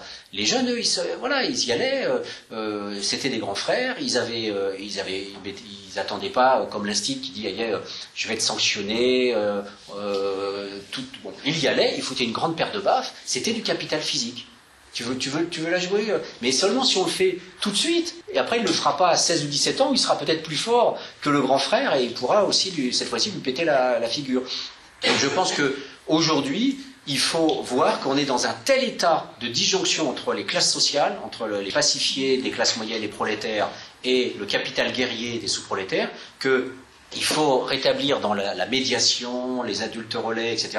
Il faut redonner à un moment donné, pour casser ce processus, il faut redonner à, ceux qui sont encore dans le coup sur, le terrain euh, des sortes de micro-pouvoirs euh, disciplinaires, euh, qu'ils font jouer d'ailleurs, mais, où finalement on, est, on, est, on est relativement tenu. Alors c'est très paradoxal par rapport à mon point de vue marxiste, mais je pense qu'il il ne faut pas les condamner, ces jeunes médiateurs, si de temps en temps ils, mettent un repère un peu musclé qui, peut, arrêter. Parce que c'est le langage, c'est le langage légitime, ça fonctionne comme ça. Ça fonctionne en termes de rapport de pouvoir et, à un moment donné, à part ça, rien ne, marche. Mais je ne dis pas que les flics doivent le faire. Hein. Je dis qu'il faut que ce soit une personne habilitée, euh, euh, légitime et qui le fait dans un cadre social situationnel où l'autre a une réputation et l'autre est habilité à le faire.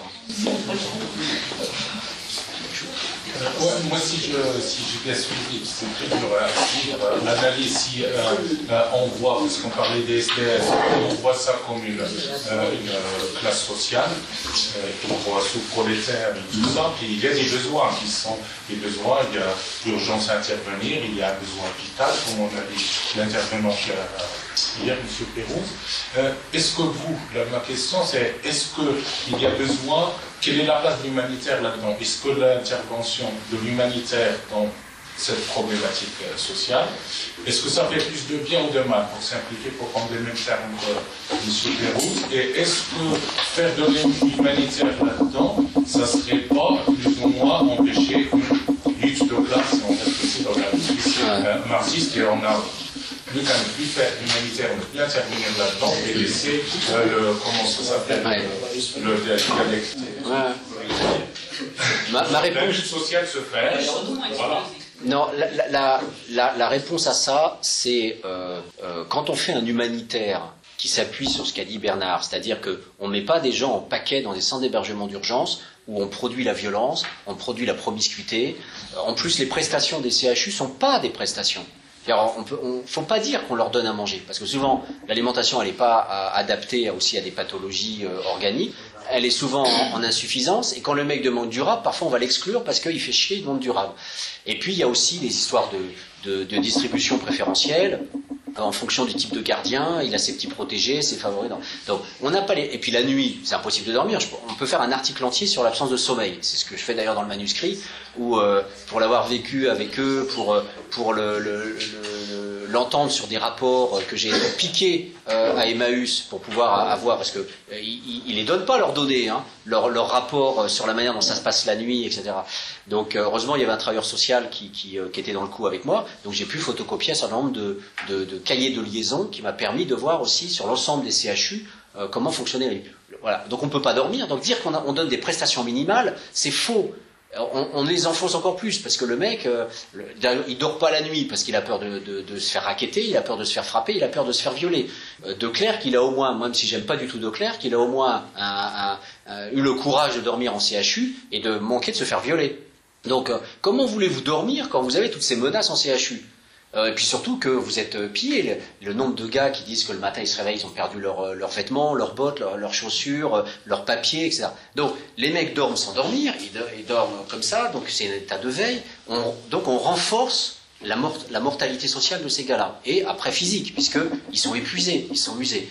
Donc si l'humanitaire, ça consiste à faire des prestations qui ne sont pas des prestations, à faire des grands mouroirs, à faire des grands paquets de bidoches qu'on rassemble et on dit bonne conscience morale, on s'occupe des SDF. attendez, il faut pas qu'ils en demandent trop quand même. On va hein, va pas les mettre dans le luxe quand même. Et puis quoi encore? Ils servent à rien, c'est des parasites. Euh, c'est ce qu'on me disait à Lyon quand je travaillais sur une péniche accueil à Lyon pendant un an et demi. Euh, un des responsables de la mairie disait euh, Vous vous rendez compte le nombre de millions qu'on dépense pour une bande de clampins qui veulent pas s'intégrer Voilà, ça c'était son, discours. Mais à Emmaüs et au Secours catholique, c'est ce qu'il me disait avant les Don Quichotte. C'est une fois qu'il y a eu les Don Quichotte, le discours, il s'est méchamment transformé. Après, c'est contrat non-abandon, euh, machin truc et tout ça. au début, c'est genre, ouais, ouais, les mecs, faut les remettre à la rue, liste noire, liste rouge, les mecs qui sont trop violents, on les fout dehors, et puis on a la liste, on la communique à l'autre association, etc. Donc, euh, non seulement on les met dans des situations merdiques, deux, Bernard a parlé de l'assignation à la sociabilité. C'est-à-dire qu'on leur demande parfois plus que ce que nous, on nous demanderait. Nous, dans un bar, on a le droit de gueuler. Dans un bar, ouais, salut, tu viens, ouais. Dans un CHU, il faut fermer sa gueule. Il faut silence. Il faut avoir une sorte de respectabilité et de bonne figuration qu'on ne nous demande même pas, nous, dans la vie quotidienne, où on va gueuler quand on fait nos soirées dansantes, où on, va... Eh bien, eux, c'est ce que j'appelle l'assignation à la sociabilité, dans un papier que j'avais euh, dans, les, euh, dans, la revue Politique en 1996, où je détaille cette assignation à la sociabilité dans un lieu d'accueil de jour où les mecs, ils doivent toujours montrer bonne figure, dire bonjour, prendre leur café comme il faut, faire des petits jeux de société correctement, etc. Donc euh, les mecs, ils ont envie de dire merde, ils ont, envie de dire je souffre, je vais pas bien, je... et puis je t'emmerde, et puis je te le dis, je te crache dessus, comme Bernard le disait, quoi, qui, qui, qui, tout ce truc qui sort à un moment donné. Donc si l'humanitaire, ça consiste à comprendre tout ça, et à proposer aux gars qu'on les respecte comme êtres humains et qu'on leur donne leur chambre avec leur clébard s'ils en ont un, et qu'on fasse avec, et qu'on travaille dans ce que disait Bernard, c'est-à-dire on travaille avec cette complexité-là, alors oui, bien sûr, là, on est sur quelque chose qui reproduit du lien social, qui reproduit après une volonté de se soigner par rapport à une cure alcoolique ou par rapport à une dépendance quelconque. Oui, mais d'abord, il faut voir qu'on maltraite les sous-prolétaires avec un discours idéologique de bonne conscience euh, à tel point que l'abbé Pierre était l'homme le plus populaire des Français, alors que c'était un des hommes les plus détestés des SDF. Et je peux vous dire que dans les groupes de SDF que je voyais, les anciens, l'abbé Pierre, c'est celui qui a cassé les bifins, qui a enrégimenté la débrouille dans les communautés avec des mecs qui ne sont pas payés, qui ont un pécule, donc hors du droit commun. Et quand Georges était dans les communautés dans la dernière période de sa vie, on l'a foutu dehors parce qu'il euh, était interdit de cumuler le RMI avec son statut de compagnon. On lui dit si t'es compagnon, t'as un pécule, t'as pas droit au RMI dehors. Donc c'est euh, faux de croire que les associations caritatives sont dans le droit commun. Elles sont aussi dans des logiques de leur statut à part, leur petit mode de fonctionnement, leur petit mode. Il n'y a pas de droit. J'ai écrit un papier dans la revue de droit de droit social, revue de Paris 2, Assas, euh, sur l'absence de droit dans les CHU. On est dans un univers où il n'y a pas de droit on est dans le pouvoir arbitraire le plus total. On peut virer n'importe quel mec. Il n'y a pas de syndicat. Il n'y a pas de procédure pour, euh, euh, pour dire je suis pas d'accord, là vous mettez. Non, le mec on le fout dehors à coup de pied aux fesses en appelant la police. Il n'y a pas de droit. Le gars n'a pas, n'a aucun droit. Alors il y a du règlement. Le droit il est que répressif. Il y a du droit, mais tu n'as pas le droit de, tu n'as pas le droit de, tu n'as pas le droit de. Règlement intérieur, c'est tu n'as pas le droit. Et c'est ferme ta gueule, tu prends ce qu'on te donne, et puis si t'es pas d'accord, tu vas dehors. Ce ne sont pas des êtres humains, ils sont infantilisés. Ce sont des êtres sans droit. Et dès qu'il commence à gueuler, un bon exemple expérimental, c'est quand Jojo il a occupé un centre d'hébergement d'urgence avec d'autres gars, euh, la première occupation d'un CHU sur Paris, le centre du Ranton, je finis le, manuscrit là-dessus, eh bien c'était géré par l'armée du salut. Eh bien, quand les SDF ont occupé le centre, moi j'aurais été travailleur social, mais bon je dis ça avec de l'onirisme social pour me gonfler, parce que je suis pas travailleur social, mais j'aurais dit, bravo les gars, vous devenez des citoyens. Vous faites une mobilisation politique, vous montrez que vous êtes capable d'avoir une parole, vous dites non, on veut parce que le centre allait fermer. Et eux, ils ont dit non, on veut pas, on veut pas partir. Bien sûr, ils n'étaient pas tout seuls, ils étaient aidés par des salariés qui étaient syndiqués, etc. Eh bien, euh, l'armée du salut a fait venir les flics tout de suite. Les salariés ont fait venir la presse et des élus de la ville, donc ça a neutralisé l'expulsion par les flics. Et après, jamais, jamais aucun travailleur social de l'armée du salut ou la direction de l'armée du salut est venu pour, pour demander des nouvelles des gars. Comment ils allaient Est-ce qu'au niveau de la bouffe, ils avaient de quoi manger Parce qu'ils n'avaient plus rien à manger. Enfin, euh, le centre était laissé euh, en, l'état de squat, etc. C'était d'ailleurs déjà une sorte de squat horrible et infâme, où il y avait euh, à peu près euh, 15 ou 16 lits dans même pas 10 mètres carrés. Et, donc, voilà, euh, il laissait. Donc, je pense qu'à contrario, cette expérience-là a montré que le souci du corps de l'autre, euh, c'était relativement secondaire.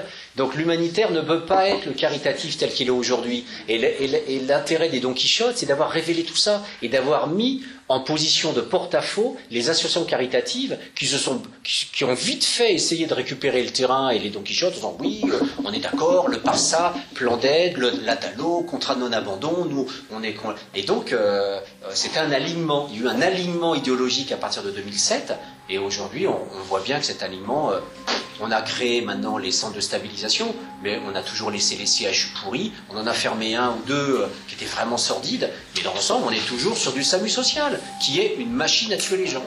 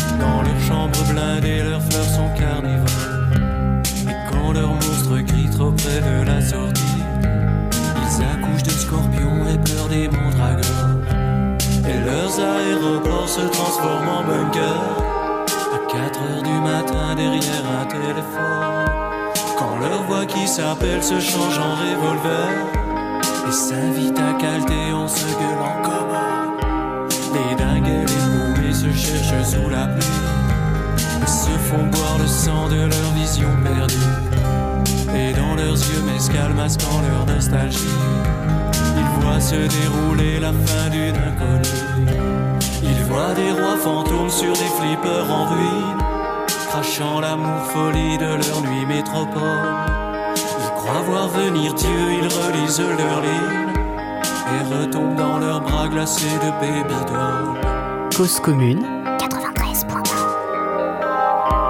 Les dingues et les paumés se traînent chez les Borgia, suivis d'un vieil écho jouant du rock'n'roll. Puis s'enfoncent comme des rats dans leur banlieue by night, essayant d'accrocher un regard à leur call. Et lorsque leur tumba joue à guichet fermé, ils tournent dans un cachot avec la gueule en moins. Et sont comme les joueurs courant décapités ramasser leurs jetons chez les dealers du coin. Les dingues et les paumés s'arrachent leur placenta et se greffent un pavé à la place du cerveau. Puis s'offrent des migales au bout d'un bazooka en se faisant danser jusqu'au dernier mammot. Ce sont des loups frileux au bras d'une autre mort, piétinant dans la boue les dernières fleurs du mal. Ils ont cru s'enivrer des chants de mal d'aurore, mais maintenant ils s'écroulent dans leur ombre animale.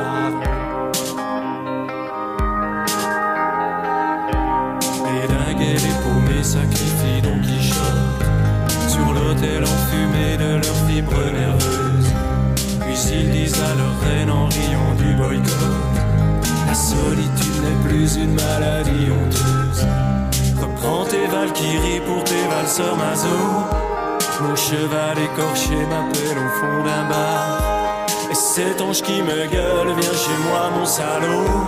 M'invite à faire danser l'aiguille de mon radar.